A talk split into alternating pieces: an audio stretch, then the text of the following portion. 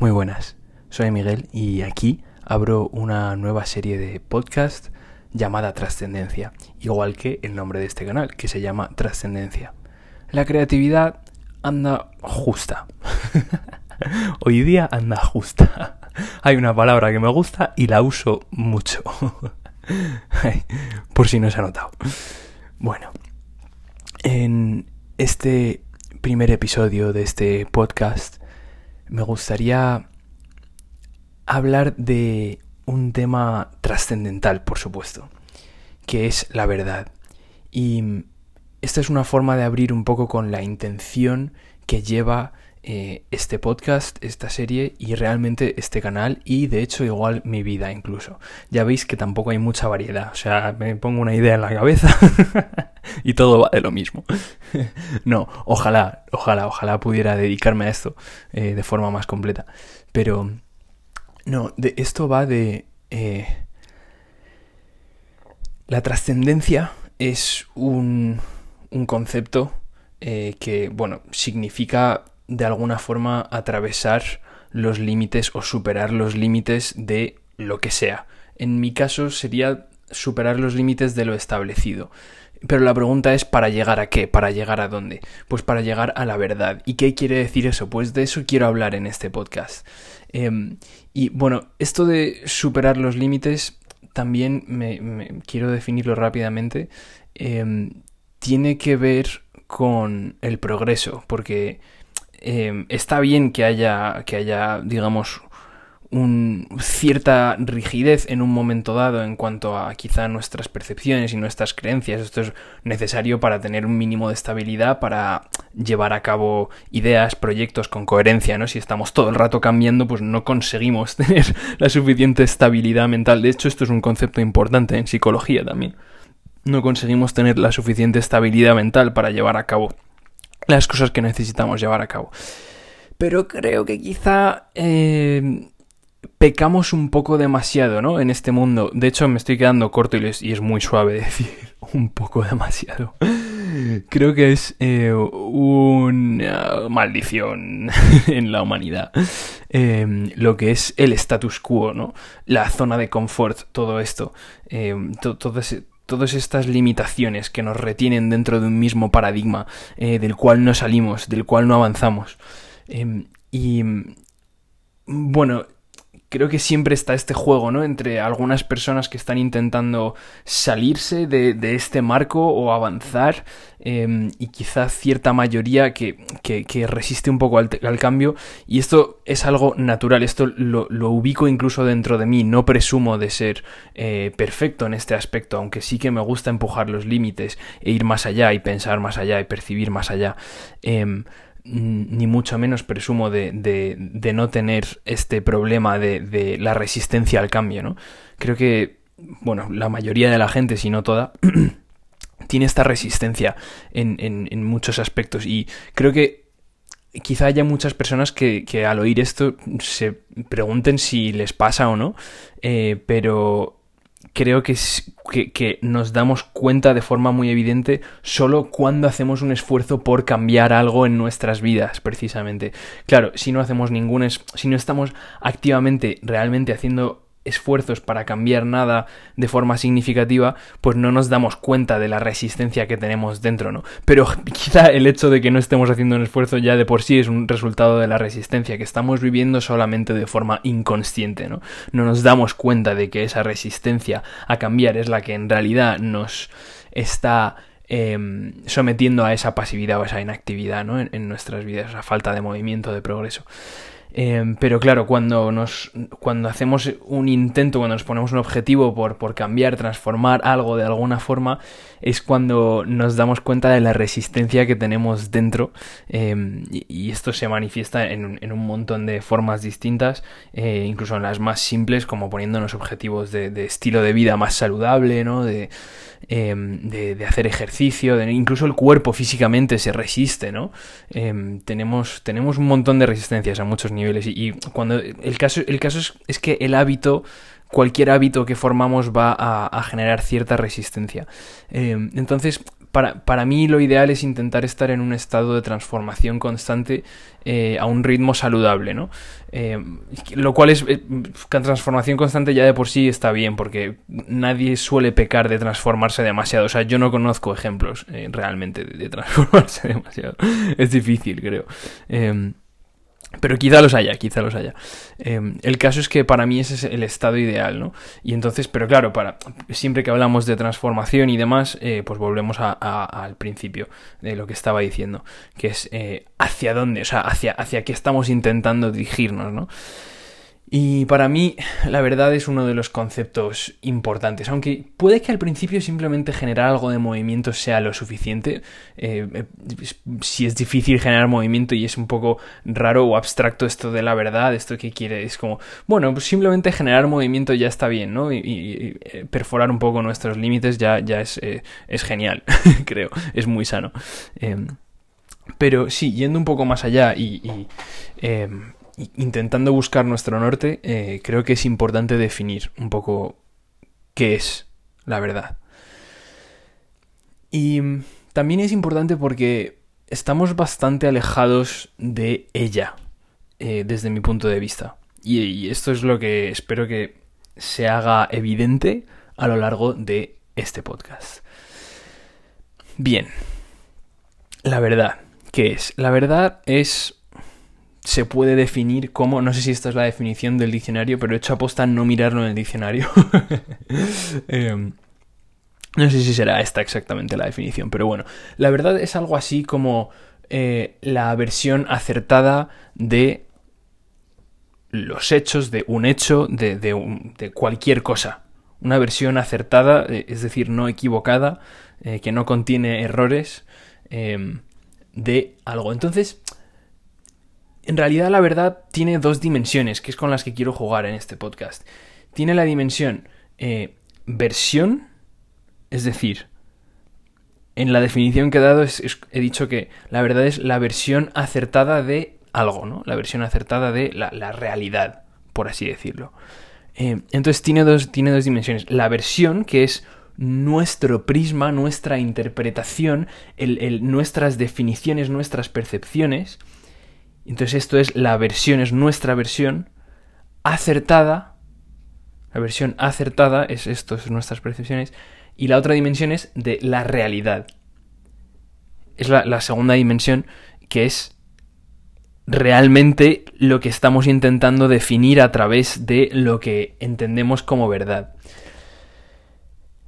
Y claro, aquí ya surge la primera ruptura, y, creo que lo que mucha gente se pregunta, que es, ¿es posible, existe la verdad? ¿no? Es un poco la, pregunta general, ¿existe la verdad? Bueno, lo voy a decir directamente, yo creo que sí, creo que sin duda, de hecho, necesariamente la verdad necesita existir, perdón por la redundancia. ¿Por qué? Porque... Em, y, la verdad, claro, estamos, todavía estamos en términos abstractos, quizá especifique un poco más eh, con ejemplos y demás, pero, pero ahora quedándonos en términos abstractos. La verdad necesita existir alguna verdad eh, absoluta o relativamente absoluta porque existimos en una realidad con cierta coherencia, con... Em, claramente que, obedece a leyes, ¿no? De, de, causa y efecto, de, polaridad, ¿no? Acción-reacción. Estas leyes, hay muchas, ¿no? Leyes así fundamentales que, podemos observar, ¿no? Em, hay, un orden y después las leyes y las teorías de la ciencia, ¿no? pero da igual, al margen. O sea, claramente hay un orden, ¿eh? hay, hay, una, coherencia en la realidad en la que vivimos. Entonces esto quiere decir que tiene que haber dinámicas fundamentales o leyes fundamentales. Em, para mí estas son lo, que es la verdad, ¿no? Como de forma un poco más abstraída, eh, pero, pero que también puede ser específica. Eh, aquí es donde podemos encontrar las verdades más fundamentales, en, en las dinámicas que lo subyacen todo, ¿no?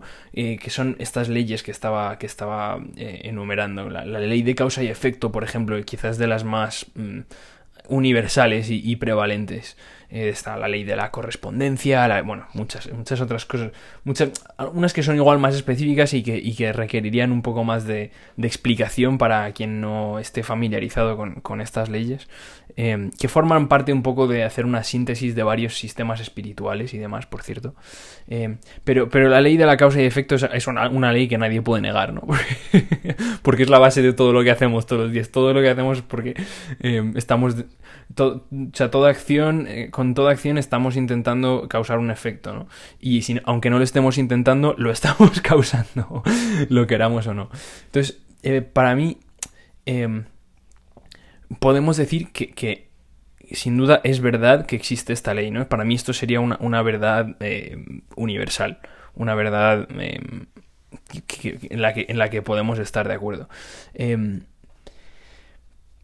esto es como ejemplo, pero en general necesitan existir dinámicas de este tipo que son conocibles y que son de alguna forma absolutas para que existamos en esta realidad con esta coherencia. Ahora bien, el hecho de que existan no quiere decir que vayamos a saber percibirlas. Entonces aquí este es el juego entre la realidad y el, y el perceptor, nuestra versión de, ¿no? Em, entonces, por eso yo creo que existe una, verdad, digamos, absoluta. Es decir, e, existe una, una, una, Existe un mapa del conocimiento que, que lo explica todo, ¿no? Pero este mapa de conocimiento es la realidad en sí, ¿no? Es decir, la realidad, eh, hay, hay, una dimensión objetiva de, la verdad, ¿no? estoy dando vueltas en torno a este concepto, eh, para decirlo desde distintos puntos de vista. Eh, la realidad en sí es el mapa, ¿no? O sea, es innegable que existe una realidad, ¿no? A, no ser para la gente extremadamente eh, relativista, subjetivista, eh, que, igual piensa que no. Eh, pero para mí es un poco raro, es, como la gente que piensa que, su, su, experiencia es la única que está existiendo y que todo lo que está fuera de sí misma es... Bueno, es que es que ni siquiera, es que me da como repelús entrar ahí, porque es un... para mí esa, esa forma de pensar es una trampa y, es, peligrosa realmente. Por suerte nadie, creo, o nadie o casi nadie la lleva realmente a cabo, ¿no? Porque claro, se acaba convirtiendo todo en una especie de juego sin reglas y no, no, no. de eso no va la cosa. Eh, bajemos al corazón un momento, meditemos, sintamos, eh, de eso no va la cosa. Em, eh, vivimos en una realidad compartida, llena de multiplicidad, eh, y donde convive la subjetividad y la objetividad y, el arte es el equilibrio ¿no? entre todo esto. Em, entonces, bueno, este, este juego entre el mapa de el mapa que es la realidad, que es intrínsecamente verdad y cómo la percibimos, em, es un juego que debe evolucionar. Por tanto, mm, mi definición de la verdad sería que la verdad es la mejor versión de los hechos en el momento presente. Entonces, esta definición nos da un poco de juego, nos da bastante juego y quita la presión de decir, ¿será esto verdad o no verdad? Seguramente no. Entonces, existen dos planos de la verdad y, ya trayéndolo un poco a tierra, trayéndolo a nuestra... Eh, saliendo un poco de la abstracción de la realidad, quedándonos en el plano al que tenemos acceso, el cual tenemos que hacer un esfuerzo por expandir y, progresar y evolucionar, pero quedándonos en este plano, debemos asumir que lo que sabemos ahora mismo no es un reflejo de la verdad absoluta ni de la realidad tal y como es. Debemos asumir que no somos no hemos sido capaces hasta ahora de percibir la realidad por lo que es. Voy a indagar un poco más en esto. Eh, y más adelante en, podcast y quizá alguna presentación eh, me, gustaría también expandir sobre esto porque he hecho muchas investigaciones muy interesantes donde están un poco pues las investigaciones científicas eh, y, otras igual no tan puramente científicas dentro de lo que es establecimiento científico pero también muy válidas y desde mi punto de vista muy minuciosas. Hay unas perspectivas muy interesantes dentro de lo que son las ciencias de la percepción que pueden Em, abrir la cabeza de cuajo. y, bueno, esto es algo que me gustaría explorar en el futuro, pero lo voy, a introducir aquí un poco. Y es la idea de que, de que, bueno, de primeras no percibimos la realidad por lo que es. Em, esta es la razón de ser, entre otras, entre otras, tenía muchas razones de ser, pero es una de las razones de ser del budismo, por ejemplo. El budismo eh, nace, entre otras cosas, porque eh, una persona, o podemos decir varias, pero vamos a decir una persona del Buda, se da cuenta de que no estamos percibiendo las cosas por lo que son, no estamos viendo la realidad por lo que son. Tenemos estos filtros, eh, tenemos estas creencias, estos programas mentales que nos, nos, retienen en, en, eso, en, un ancho de banda muy estrecho de la realidad, ¿no? Y nos hacen percibir pues eso, la, parte que nos, que nos interesa, por una parte, eh, esto es algo bastante reconocido también dentro de la ciencia de la psicología y demás, em, no solo que nos interesa, sino lo que nos es útil. Em, normalmente percibimos, o sea, em, elegimos subconscientemente percibir lo que nos es útil y dejar de lado lo que no nos es útil. Por tanto, la cultura, la sociedad en la que vivimos, define lo que percibimos y lo que tenemos como verdad o no verdad. Partiendo de la base, claro, que solo podemos tener como verdad las cosas que percibimos. ¿Por qué? Porque la sociedad y la cultura definen qué aspectos de la realidad son útiles, qué cosas son útiles en qué nos tenemos que fijar, cómo tenemos que priorizar nuestra percepción para vivir adecuadamente dentro de las normas sociales y culturales. En nuestra sociedad, cultura occidental, le damos mucha importancia a la materia en general, al, aspecto material de la vida, tanto que hay muchas personas que solo viven en, el, en la franja material de la vida, ¿no? Eh, incluso muchas que piensan que no, también. Perdón por la crítica. Em, claro, esto eh, eh, es que esto no, sé cómo explicar con palabras, no sé si se ha entendido lo suficiente, lo, lo gigante que es el efecto que tiene esto, eh, esta definición cultural dentro de nuestra percepción. es gigante. claro, vamos, es que me aburren un poco estas críticas, pero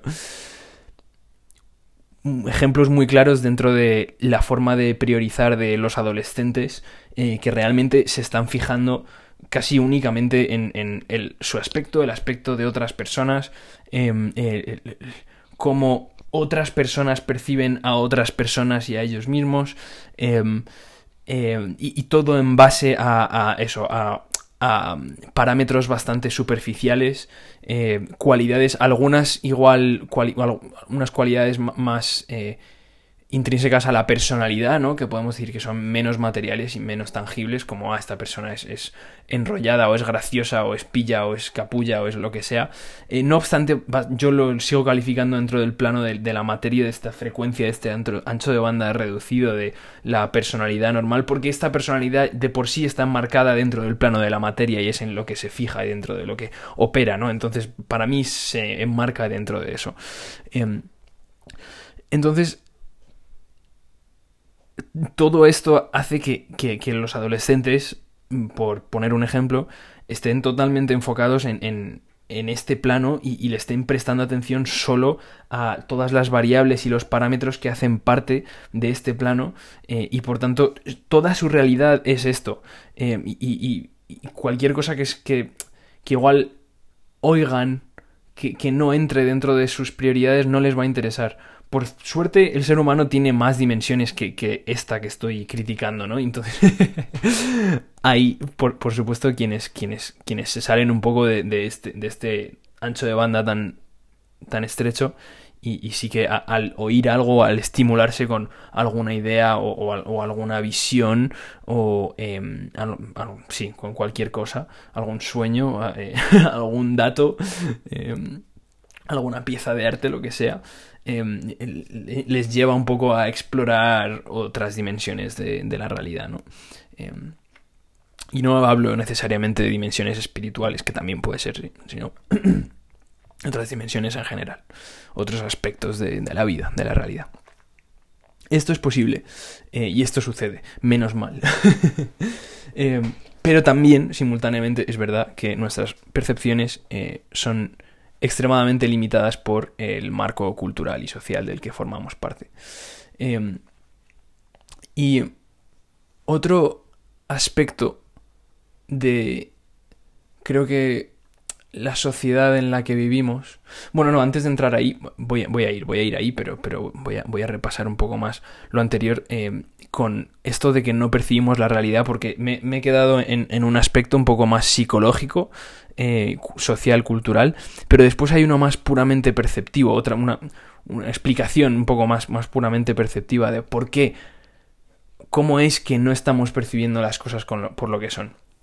Eh, bueno, por una parte sabemos que, em, la realidad, la materia, está compuesta por partículas, em, moléculas, partículas atómicas, partículas subatómicas que no percibimos.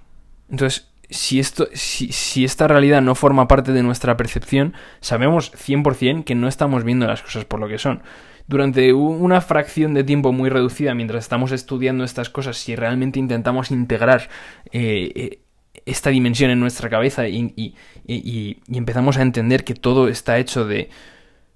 Cuidado. todo está hecho de... No solo átomos, que también está hecha de átomos, sino la realidad subatómica, que es mucho más interesante aquí voy a entrar dentro de... voy, a, voy, a, abrir otro pequeño bolsillo. Eh, estamos ya entrando dentro de bolsillos, dentro de bolsillos, dentro de bolsillos.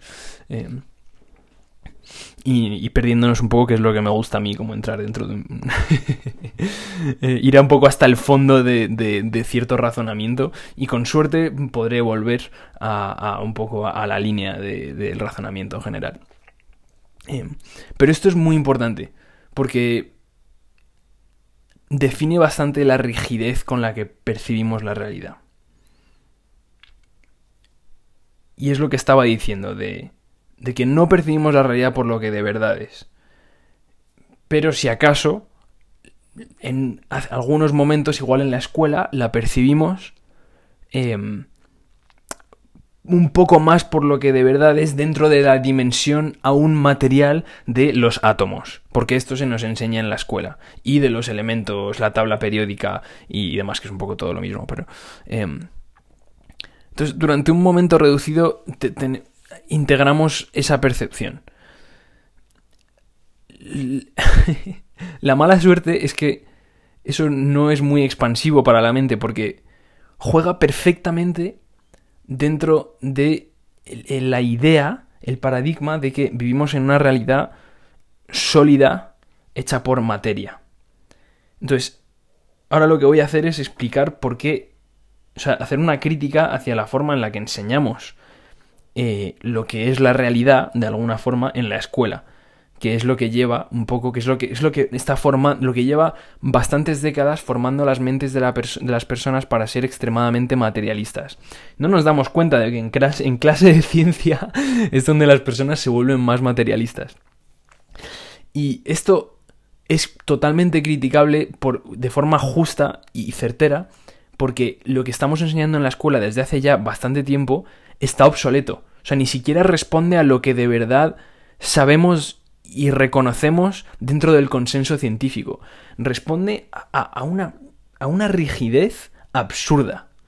A, un... A un em, sí, a una versión de, de la realidad atómica em, que no hace más que engañar a la mente y de alguna forma creo que es un poco una proyección de justamente lo rígidas que son ya las mentes de las personas em, de, igual incluso de los profesores, ¿no? Que, que, que, igual tampoco saben muchísimo más, ¿no? Que han estudiado eso y cómo enseñar eso.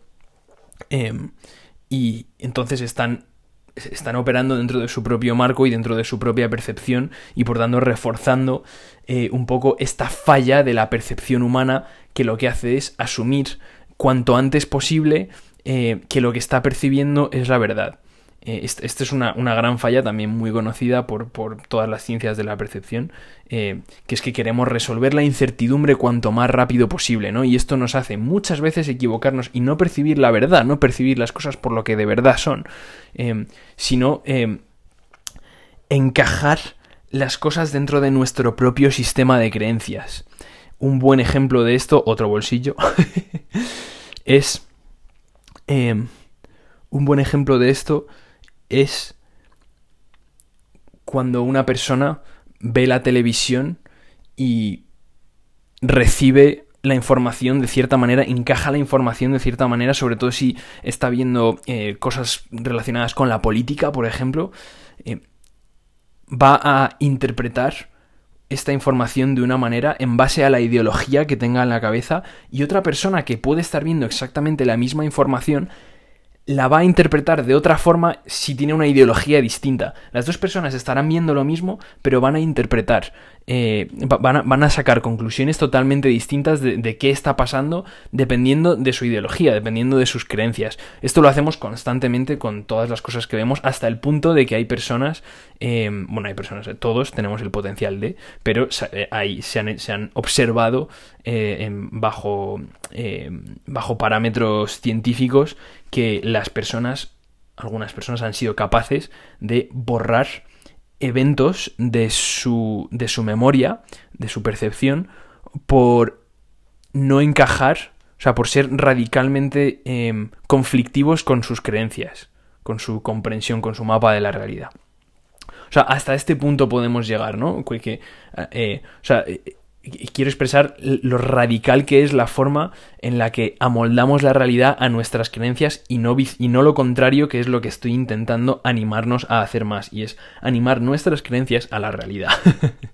Eh, porque solo así vamos a ser capaces de, bueno, de vivir en sintonía con, el, con el, mundo, la realidad en la que vivimos, con nuestros cuerpos, con todo. Tenemos que, que, entender lo que vive fuera, lo que vive dentro eh, y amoldar a esto para vivir en sintonía con esto. Si lo que hacemos es lo contrario, intentamos convencernos eh, eh, y constantemente de que lo que está fuera es lo que queremos que sea, eh, para así satisfacer nuestros deseos y nuestro confort, esto no funciona y esto es, esto es esta es una de las raíces de la destrucción que, que, causamos, ¿no? De la destrucción que causa la humanidad, tanto a nivel externo en el planeta como a nivel interno dentro de nuestros propios cuerpos, ¿no? El, em, no hacer un esfuerzo por, por amoldar nuestras creencias, nuestra forma de ver el mundo a lo que de verdad es, a la, naturaleza tanto la naturaleza de hojas verdes como la naturaleza más abstracta de lo que es la realidad, ¿no? Em, entonces, todo esto voy a, dar una pedalada otra vez para atrás, em, a salir de este bolsillo y a entrar otra vez en el de em, eh, cómo se enseña la ciencia, que es donde me había quedado, em, y es en este paradigma de, átomos como si fueran partículas rígidas, como si fueran bolitas, que nos enseñan así, que están, que están así paradas, y entonces tienen formas. Entonces cuando, claro, es, es como totalmente lógico para la mente lineal y rígida. Son bolitas y cuando las pones muy, muy, muy juntas, pues forman, forman la materia, ¿no? Claro, es que es, que es una trampa, es que es una trampa. O sea, y es una proyección más que otra cosa.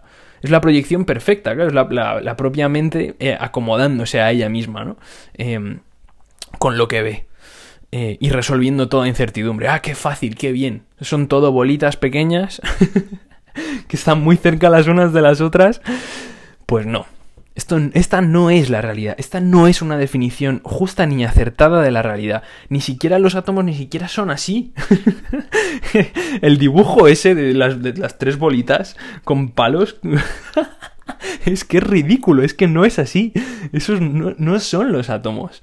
Eh, o sea, y, hay más, que es que son, voy, a entrar un poco más ahí, que es lo peor, pero, pero aun si nos quedáramos dentro de la realidad atómica, eh, los átomos son, son, estructuras mucho más dinámicas, en movimiento, en oscilación, em, y que no tienen ese aspecto de, de, bolitas. Bueno, estaba hablando de las moléculas también, ¿no? Varios átomos juntos, ¿no? Varias bolitas juntas son moléculas. Los átomos son las bolitas en sí. Em, bueno, el caso es que, e, es que em, de alguna forma se enseña eh, un poco más allá, que es eh, se, da un paso dentro de la realidad subatómica, em, hablando de eh, la composición de un átomo, que es pues tiene un núcleo con protones y neutrones y alrededor de estos protones y neutrones hay electrones oscilando rápidamente y de forma incalculable y, eh, incogible. Em, y esto ya sí que nos da una, una, visión que se acerca un poco más a, lo que es la materia, eh, fundamentalmente. Y esto creo que los, los pequeños no lo llegan a entender muy bien o muy fácilmente. Yo por lo menos, no sé, para mí esto era como una idea, o sea, que, que, que, contemplaba, ¿no? Que entendía, pero que no, no la integraba muy bien en mi cabeza. O sea, me, quedaba más con, con, la rigidez, ¿no? Con, con las bolitas cuando era pequeño. Y en general creo que eso es lo que sucede, que nos quedamos más con las bolitas. Y lo de los electrones y demás, bueno, se dice así un poco rápido, pero tampoco se, se entra mucho en ello. Pero ¿cuál es la realidad? La realidad es que... Eh, bueno, sin meterme mucho en, los términos científicos, además que no soy yo mm, quien para, para describir estas cosas de forma totalmente elocuente y acertada, eh, pero en, términos resumidos, em, la realidad de la materia es que dentro de... Eh, bueno, eh, un electrón se supone hasta lo que sabemos hoy día que sí que es una, una de las partículas fundamentales, que, que no, se ha encontrado, no se ha podido observar nada más dentro de un electrón, ¿no?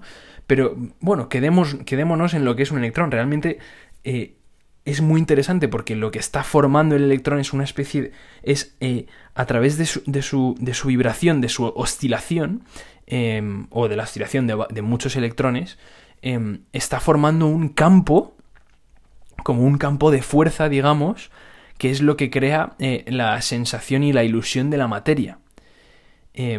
Y luego hay más masa, en, teoría, más o menos, algo se supone de masa dentro del núcleo del átomo, eh, que tampoco tiene masa realmente. Ahí es donde hay otras partículas subatómicas que cuando nos ponemos a observarlas de forma minuciosa, pues resulta que, realmente fundamentalmente son, son eh, campos cuánticos que están oscilando. Es como todo es extremadamente fluido y, no material. es como cuando realmente intentamos entender la naturaleza de la materia, nos damos cuenta de que, de que a nivel eh, fundamental, a nivel micro, la materia no es para nada lo que nuestras mentes creen que es dentro de la percepción que tenemos hoy día de forma común de la materia.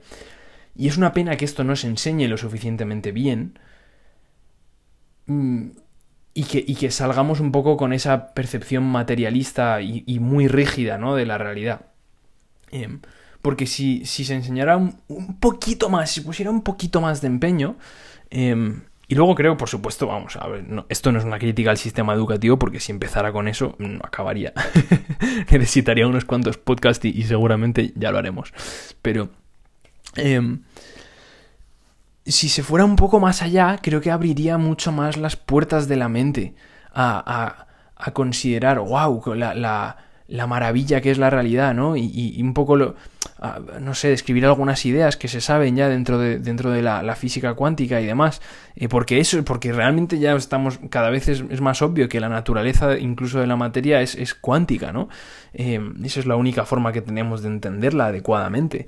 Y, las propiedades que tienen los campos cuánticos son maravillosos, ¿no? Y, se empiezan a... las leyes que gobiernan... Eh, la física cuántica se empiezan a asemejar mm, bastante a, las leyes descritas en, textos sagrados hace mucho tiempo, ¿no? Y a las experiencias de, la mente no local, ¿no? Que puede percibir eh, fuera de, su espacio-tiempo. Em, esto, la, física cuántica abre la puerta a que esto sea perfectamente posible, porque, porque son las propiedades de la física cuántica son bastante no locales. Em, es decir, se complementa perfectamente con... con em, bueno, no sé si perfectamente, pero, pero da perfectamente lugar a la, la realidad simultánea de em, las, los sistemas espirituales que llevan existiendo mucho tiempo. No, no digo todos, por supuesto, no, no, no. pero sí muchos. Potencialmente todos, quién sabe, ¿no? Si todos, cada uno está describiendo un aspecto distinto eh, de forma simbólica y demás, pues seguro que se puede em, eh, sintetizar un sistema bastante coherente, eh, derivando un poco de todos los sistemas espirituales. Y esto ya hay gente que lo hace y que lo ha hecho y me encanta. por eso estoy abriendo un poco esa puerta. Em, y em, bueno, sería fantástico, ¿no? Que saliéramos de, la escuela con, con un poco con con esta apertura mental em, y, que se enseñara, ya que enseñamos ciencia, pues que la enseñáramos un poco más allá y un poco mejor y que nos aseguráramos de que las personas no salieran de la escuela con, eh, con las percepciones equivocadas, ¿no? Em, y también que se enseñara con un poco más de humildad. Creo que esto es un pilar súper importante para comprometernos con la búsqueda de la verdad es la humildad. Va un poco de la mano de mi, de mi definición de la verdad, de hecho. Em, si tenemos que asumir y admitir que en realidad no conocemos la verdad absoluta, esto de por sí nos fuerza a ser humildes en todo momento, ¿no? Y es lo que creo que le falta a mucha gente, sobre todo eh, en este caso, con esta crítica que estoy haciendo a profesores y a, científicos em, y profesores científicos, Em, que muchas veces es normal, ¿no? Porque, porque es lo que, lo, que hacemos muchas veces los humanos, sobre todo cuando nos ponen en, en, posiciones de superioridad, eh, pues por ejemplo, el profesorado o, padres, etcétera. Mm, queremos siempre dar a parecer que tenemos las cosas claras y que lo sabemos todo o mucho. Y entonces, claro, acabamos enseñando de la forma equivocada de esta manera, ¿no? Eso es justamente ese esa, mentalidad o esa intención aniquila la humildad totalmente. Eh, ese querer hacer parecer que lo sabemos todo, que tenemos una certeza de las cosas y, demás que sabemos, bla, bla, bla. Entonces son unas cuantas cosas distintas aquellas en las que tenemos que trabajar, creo que todos y todas para hacer, bueno, pues para hacer este esfuerzo de eh, ajustarnos colectivamente a estar más abiertos a tener una, sociedad, un marco cultural, eh, un paradigma científico, perceptivo, eh, un profesorado y todo, todo esto, más abiertos. Más abiertos a, eh, a trascender las definiciones presentes y a no quedarnos tan atrapados dentro de nuestros dogmas, lo cual lleva potencialmente, literalmente, a ridiculizar a personas que quizá estén hablando la verdad. ¿A qué me refiero? Me refiero, por poner un ejemplo, a esto lo he visto, esto lo he visto, esto, esto, es eh, encontrable en YouTube, ¿vale? Por ejemplo, sin ir más lejos. Em, científicos, charlas de científicos eminentes que a mí me encantan, referentes dentro de sus campos, que le, le hacen una pregunta, por ejemplo, acerca de las auras. Esto en concreto a un hombre además que es muy. que tiene un aspecto además como si fuera muy. muy guay. muy trendy. Y es, y es un. O sea, es un. bueno, un genio. Eh, explica muy bien, enseña muy bien y, sabe mucho. Es un investigador dentro del campo de, la percepción de la neurociencia y demás. Eh, y tiene alguna presentación muy muy interesante. Ahora mismo no me acuerdo de su nombre, pero pondré, eh, la charla en concreto a la que me estoy refiriendo, la pondré en la descripción. bueno, pues le preguntan ¿qué, piensa de las auras? Y la presentadora directamente dice, porque claro, las auras no son reales. Entonces, ¿por qué las personas eh, tienen esta experiencia y ven estas cosas? Y este hombre directamente eh, acepta la premisa de la pregunta.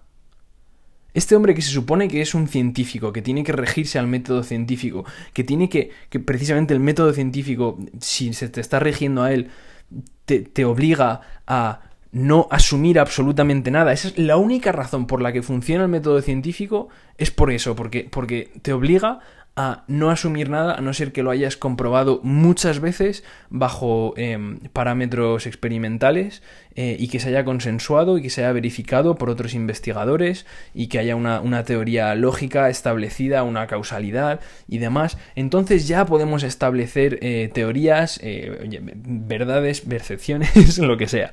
Em, pero en teoría la ciencia te obliga a que si no sabes algo, y no lo sabes porque no lo has estudiado, porque nadie lo ha podido estudiar, es decir, nadie ha podido desbancar, nadie ha podido desmontar o demostrar que eso no es verdad. Nadie ha podido desmontar que las auras no existen. nadie, ha nadie, ha hecho un estudio que demuestre que las auras no, que no tenemos un, un campo eh, etérico em, que, tiene un, contenido eh, bueno, multidimensional de nuestro ser, eh, véase posiblemente emocional y otras cosas. Em, Nadie ha podido demostrar que eso no existe. De hecho, si apuramos un poco, em, sí que hemos medido el campo electromagnético del, cuerpo, que puede, que emanan, en realidad es un conjunto de distintos campos electromagnéticos, tal y como lo entiendo, eh, porque cada órgano tiene su propio campo electromagnético. El corazón tiene un campo electromagnético muy, muy grande, eh, que quizás sea la cabeza también, el cerebro. Eh, quizás el corazón creo que es el, que, el más grande. Em, y esto se puede medir y se pueden hacer fotos del, estado del campo electromagnético del corazón. Es decir, tenemos cierta, incluso dentro de la ciencia, cierta idea, ¿no? De que eh, puede ser, ¿verdad? Esto de, que, de que existe eh, el aura o tenemos cierto análogo dentro de lo que hemos conseguido observar hasta ahora. Y luego tenemos, tenemos eh, miles, quizá decenas de miles o incluso millones de testimonios a lo largo de toda la historia y hoy día en el momento presente de personas que afirman ser capaces de percibir el aura, ¿no? Yo no voy a hablar personalmente acerca de eso porque no quiero ser un loco em, eh, ya en el primer podcast, pero bueno, qué cojones. Que sí, hombre, que las auras se pueden ver. Em, pero, pero es que, bueno, el caso es que no, no, no quiero decirlo, no quiero hablar de, de, mi opinión y mi experiencia para no sesgar demasiado este, este, argumento, que creo que de por sí debería ser eh, lógico independientemente de las experiencias de, de, ninguna persona. Eh, que es que es lo que quiero. Es de lo que quiero hablar ahora, ya más adelante hablaré de mis experiencias y de las de otras personas. Pero. Eh, si cogemos los hechos, que es que, es que hay un montón de, ah, em, observaciones anecdóticas de personas que observan esto y hay observaciones científicas que son bastante coherentes, no sería nada lógico que dentro de una charla científica alguien asumiera directamente que es imposible ver auras porque no existen. Entonces ya lo que hace el investigador en su respuesta es como hablar un poco de, de las creaciones de la mente, de la sinestesia y demás, eh, pero eso, como si fuera desde el punto de vista de la, ilusión de alguna forma, ¿no? Como si no tuviera relación con la realidad objetiva. Eh, y entonces, esto era un ejemplo para explicar hasta qué punto es peligroso el paradigma en el que estamos, que podemos llegar a ridiculizar a alguien que potencialmente está diciendo la verdad, porque eso lo que hace es que cuando alguien sale y dice, no, yo veo auras y tal, pues lo que hacen, sobre todo dentro de la comunidad científica o cualquier persona que se suscribe a ese tipo de pensamiento, yo me suscribo a ese, a ese pensamiento, pero solo en parte, ¿no? Luego estoy también en en todas, digamos. No tengo puertas cerradas en ese aspecto. Pero las personas que, digamos, solo se suscriben al pensamiento científico, quizá incluso también católico, supongo, ¿no? Em, ridiculizarían y ridiculizan en muchos... Yo he experimentado esto en, mi experiencia vital. Eh, te ridiculizan, ¿no? Por decir algo así. Y es muy grave, es muy grave porque, porque lo que acabo de intentar describir es que científicamente no hay ninguna justificación para, para descartar la posibilidad de que eso exista. Em, entonces, em, es ridículo. O sea, este es el paradigma dentro del cual están operando eh, muchos científicos, muchísimos. No diría todos porque, porque hay muchos a los que admiro que de verdad tienen una mente abierta em, y que, bueno, cada vez más están siendo cazados y exterminados. Bueno, me refiero desde el punto de vista un poco metafórico, ¿no? Eh, pero, pero expulsados de la comunidad científica. Em, algunos han conseguido permanecer ahí y tengo la esperanza de que se abra un poco el campo. Creo que se está abriendo un poco el campo, pero bueno, todo dentro de la, humanidad va, tiene que ir, parece, muy poco a poco, demasiado poco a poco. Eh, menos los avances tecnológicos, igual diría yo, y, todo lo que eh, sirva al, máximo confort de las personas sin tener que hacer ningún tipo de esfuerzo. este nicho en concreto de cosas sí que avanzan muy rápido. Em, entonces, creo que de ahí un poco la importancia mm, puesta en perspectiva de entender todo esto de qué es la verdad y estar abiertos a ella. Ser receptivos y hacer un esfuerzo. Y ser... O sea, que cada vez que, nos enfrentemos a un hecho, em, podamos usar tanto la intuición como la razón y que no necesariamente nos dejemos llevar por nuestras primeras impresiones eh, y que reconozcamos que nuestra, intención, y que nuestra intuición eh, queramos o no, está informada por nuestras creencias y de ahí viene un poco el, camino del budismo, eh, entre muchas otras eh, enseñanzas espirituales, por supuesto, pero uso el budismo como referencia porque es conocida y me parece muy eficaz em, en mi experiencia. Eh, el camino del budismo que nos hace... Em, em, bueno, no, sí, nos, que el camino del budismo que consiste en dejar ir las creencias, dejar ir los programas mentales, dejar ir las ataduras mentales em, para precisamente em, percibir la realidad por lo que de verdad es, entre otras cosas que intenta el budismo. Em, entonces, bueno, para mí, además, creo que un mérito que tiene muy grande el budismo es que estaba describiendo eh, dinámicas psicológicas que aún se aplican perfectamente hoy día, ¿no? Eso es lo poco que hemos avanzado dentro de, nuestra percepción eh, y por eso también es otra razón por la cual hay un poco de urgencia em, para, eh, bueno, avanzar. Porque lo que decía Buda hace 2500 años se sigue aplicando hoy día, ¿no? Eh, el sufrimiento eh, humano, las raíces del sufrimiento humano, la estupidez, que, que sí, que, igual a alguien le suena gracioso, pero sí, el budismo habla de la, de la estupidez y de la ignorancia. Em, em, y todas estas cosas que, bueno, que, nos, que nos mantienen dentro del sufrimiento, ¿no? Em, además, o sea, va, más allá, es que, es que por eso este tema de la verdad es, es tan fundamental porque cuando hacemos comunión con la verdad, cuando nos rendimos a, la verdad, em, eh, es, un proceso que duele, todo proceso de, transformación eh, eh, duele, todo proceso de crecimiento duele, pero al otro lado del dolor hay una... Em, hay una desaparición del dolor.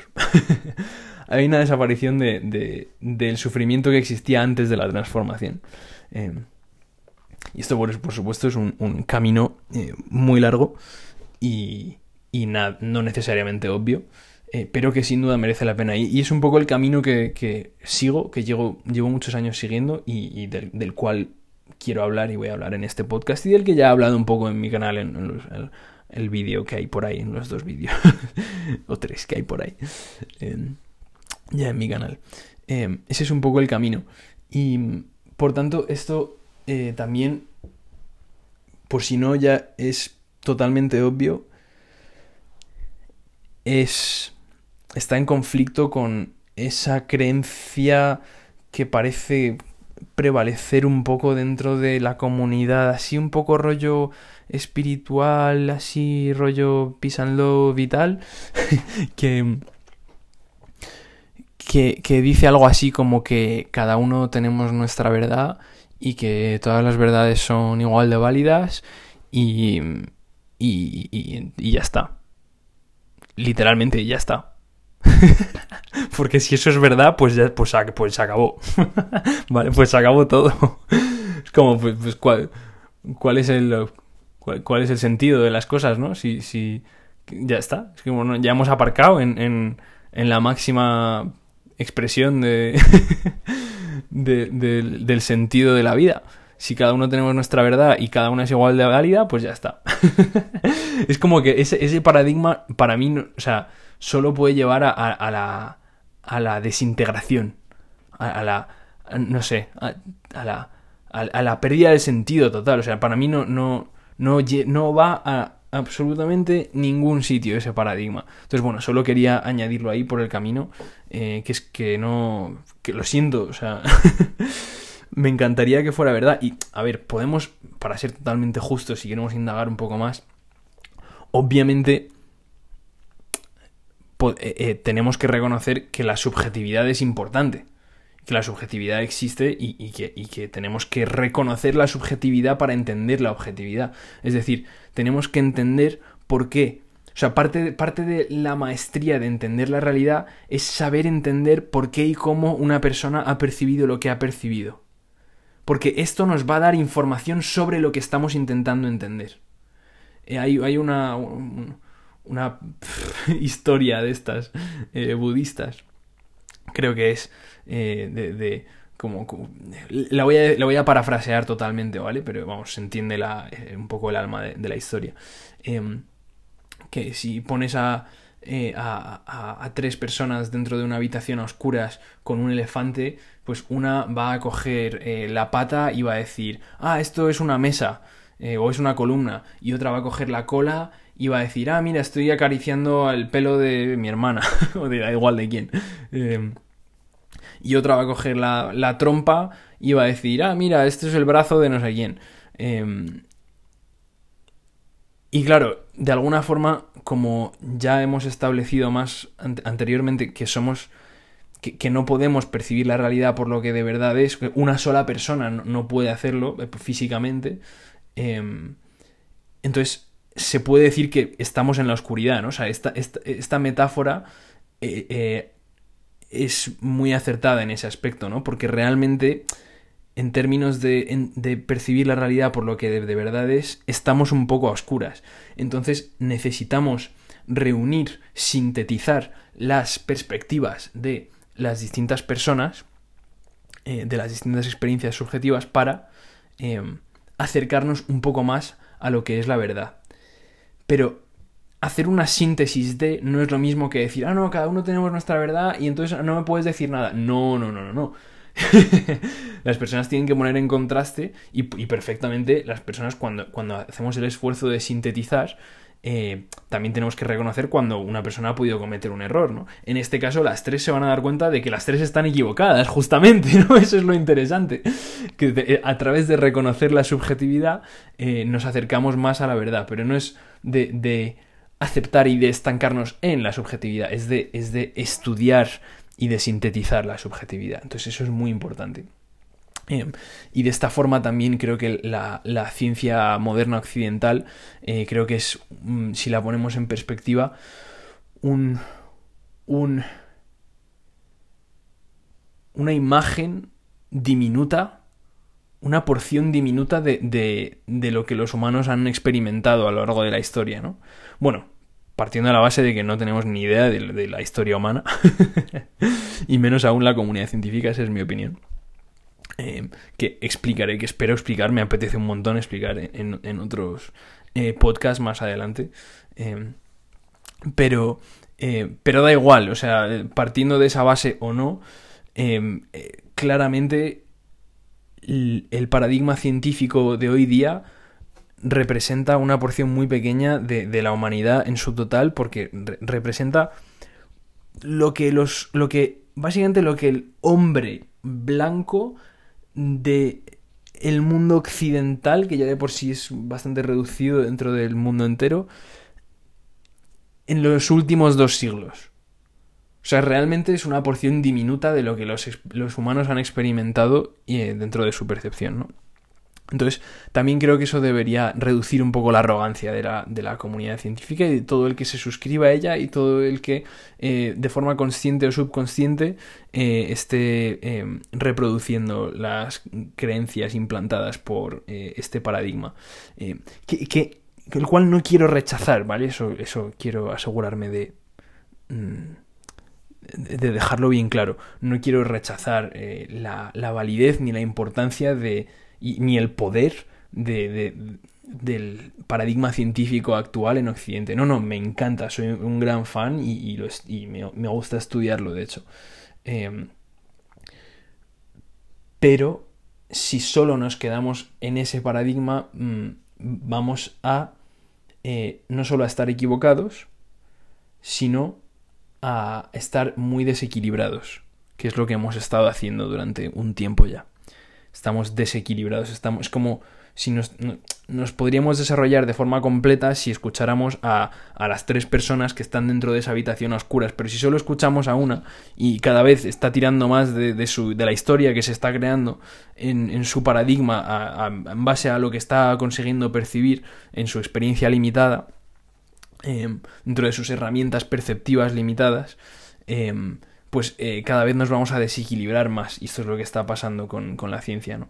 Em, y con el paradigma que está implantando en nuestra sociedad, eh, que van un poco de la mano, ¿no? La o sea, realmente la, la ciencia es una proyección y una emanación de la sociedad occidental y a la vez refuerza el paradigma de la sociedad occidental, ¿no? Como digo, no quiero amplificar esto, creo que cada vez es menos así, que la ciencia está poco a poco expandiéndose más hacia, eh, expandiendo un poco más sus fronteras y de hecho, eh, es gracioso, hay estudios científicos eh, que, han, que han demostrado la validez estadística de las experiencias extracorpóreas de, de, la, de, de, la visión remota, ¿no? De ver cosas que están fuera de tu cuerpo, lejos, muy lejos, al otro lado del mundo, ¿no?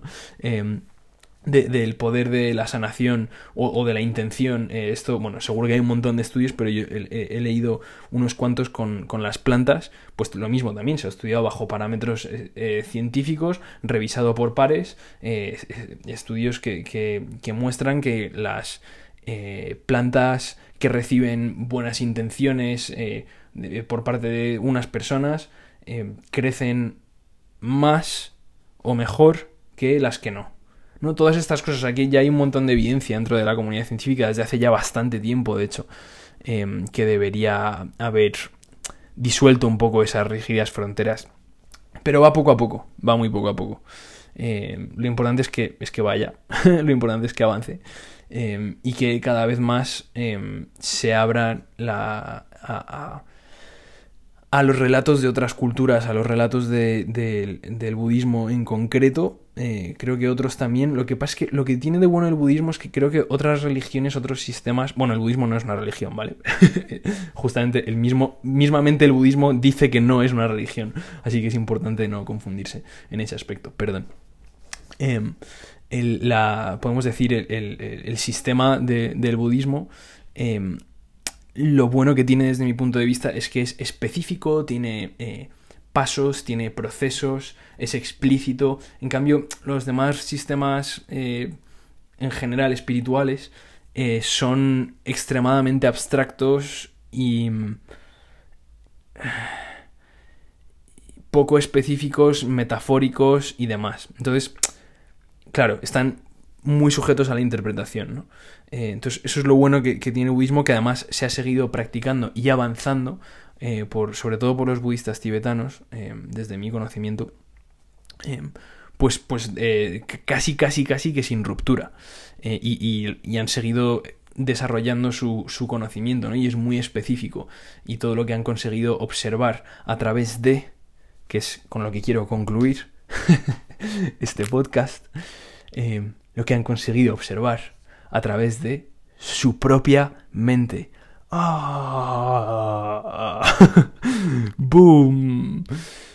Claro, tenemos que observar la realidad a través de nuestra propia mente y tenemos que estudiar nuestra propia mente. O sea, el, el ultimátum de estudiar la subjetividad, como estaba explicando anteriormente, es no solo entenderla, como ya he dicho, sino también entender cómo funciona el aparato que está observando, cómo funciona la propia mente. Y en la sociedad occidental estamos intentando entender cómo funciona la mente de otra persona desde fuera en circunstancias experimentales, lo cual sesga totalmente cómo esa mente está funcionando. Es como muy, muy. crea un conocimiento muy fragmentado de, todo esto. También válido, ¿eh? como digo, no, no estoy diciendo que no. Pero, pero que no tiene nada que ver con lo que sale de, las ciencias. Eh, de la percepción que han desarrollado eh, los, budistas y los budistas tibetanos en concreto también. Eh, que, que, bueno, que son, que son una locura y que son también eh, eficaces, que son específicas y que describen, bueno, muchas cosas, lo voy a dejar ahí, que describen muchas cosas. Pero lo importante es eso, es, es creo que estos dos mundos o sea, estos serían dos personajes que se tendrían que reunir. Esto sería muy importante. Que el personaje budismo se reuniera con el personaje ciencia occidental sería, sería precioso. Em, porque tenemos, digamos, los, dos, dos, ángulos distintos de, de, estudio, ¿no? El ángulo interno y el ángulo externo. El que estudia la realidad desde dentro, tanto hacia adentro como hacia afuera, pero a través de dentro, y el que estudia la, realidad desde fuera. Em, tanto hacia adentro o hacia afuera, pero desde fuera. Eh, y creo que los dos, las dos son complementarias y necesarias para entender distintos aspectos de la realidad, para entender distintos aspectos de, la verdad, digamos. Eh, y esa es un poco mi filosofía, la filosofía que sigo, el, eh, la filosofía que sigo para, para razonar, para investigar, para usar mi intuición, para sanar y para seguir avanzando dentro de, mi camino. Eso concluye el podcast de hoy. Espero que lo hayas disfrutado. Si es el caso, hay una probabilidad, digamos que bastante alta, de que disfrutes el siguiente, por lo cual te animo a suscribirte e incluso a si hay alguna persona que crees que también puede disfrutar esto, le puede ser útil esto, pues también, oye, compárteselo porque, porque si tú lo crees, pues también hay una probabilidad bastante alta de que tenga razón. ¿Y cómo, cómo, cómo no vas a darle ese gusto, no? a esa persona. En cambio, si no, bueno, eh, sería muy raro que no te haya gustado y que hayas llegado hasta aquí. o sea, sería para darte una golleja. porque, ¿qué, haces? ¿Qué haces? Joder. Eh, o sea que asumo que te ha gustado si has llegado hasta aquí. Eh, pero si tienes alguna discrepancia o algo, pues, eh, o sobre todo si es interesante un punto de vista específico o lo que sea eh, divergente con lo que estoy diciendo, pues, pues me encantaría escucharlo en los comentarios que para eso están, ¿no? Dicho esto, muchas gracias por escuchar.